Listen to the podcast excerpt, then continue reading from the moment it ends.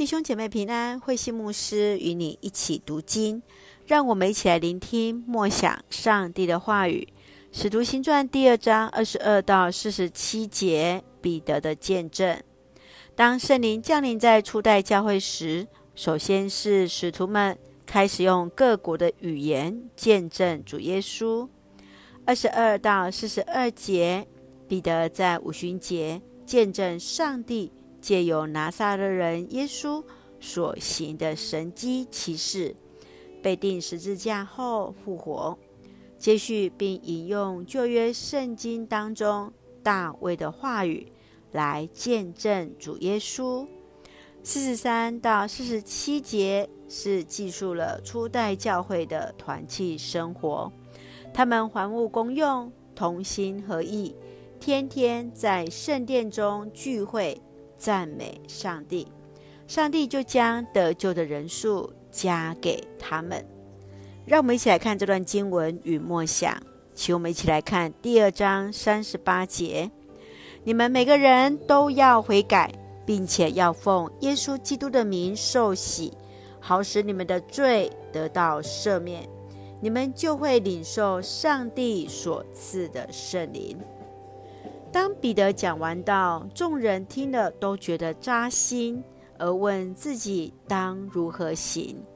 这当中可能也有那把耶稣钉十字架的人，而心生悔改。因此，彼得要他们做的事情就是悔改、洗礼、接受圣灵。悔改会。有心中之恨，言行有失之意；改，乃修正变换之意。当人以谦卑认罪的心来到上帝的面前，就会以悔改的心恳求上帝的怜悯与宽恕，并以行动来改变。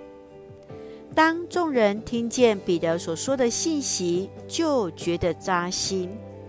亲爱的弟兄姐妹，你曾经听见什么样的信息而觉得扎心？为什么呢？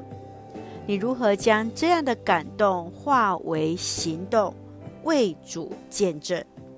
愿主来帮助我们，来领受圣灵，并且来触摸在我们内心当中最柔软的一块，来认识主，在神的面前。来悔改，愿主恩待赐福我们，一起用第二章三十二节作为我们的金句。